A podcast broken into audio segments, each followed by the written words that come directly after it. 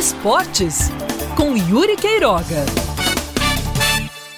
Estamos oficialmente a dois meses do início da Copa do Nordeste. A competição deve começar no fim de semana dos dias 22 e 23 de janeiro de 2022. Com esse calendário, já sabendo quando devem acontecer as rodadas, é possível para as federações nordestinas estipular como e quando vai ser o campeonato estadual em cada unidade, planejar com antecedência e fazer com que os campeonatos tenham viabilidade e sejam bem operacionalizados. Isso é bom para os clubes, é bom para a torcida, é bom para as emissoras de TV que porventura desejem transmitir. E aí, quando eu falo TV, não é somente a TV convencional, falo de TV e também do streaming, da internet. É bom para todo o funcionamento do campeonato estadual.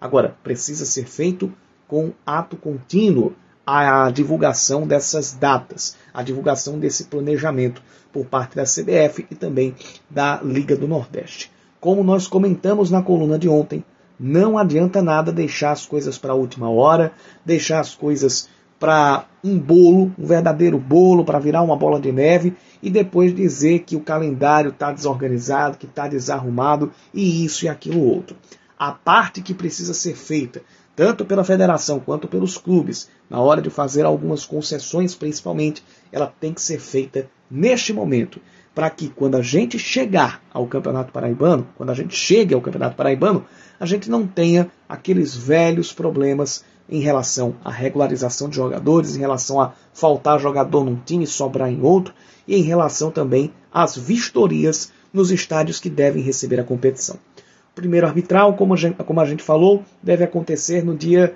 6 de dezembro.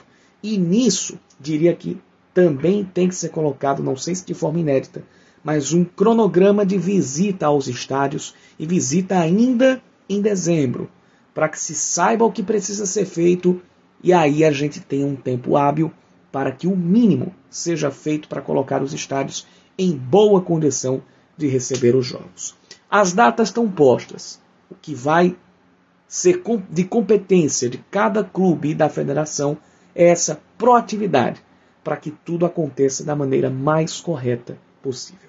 Renova-se a esperança, ainda que ela seja pouca.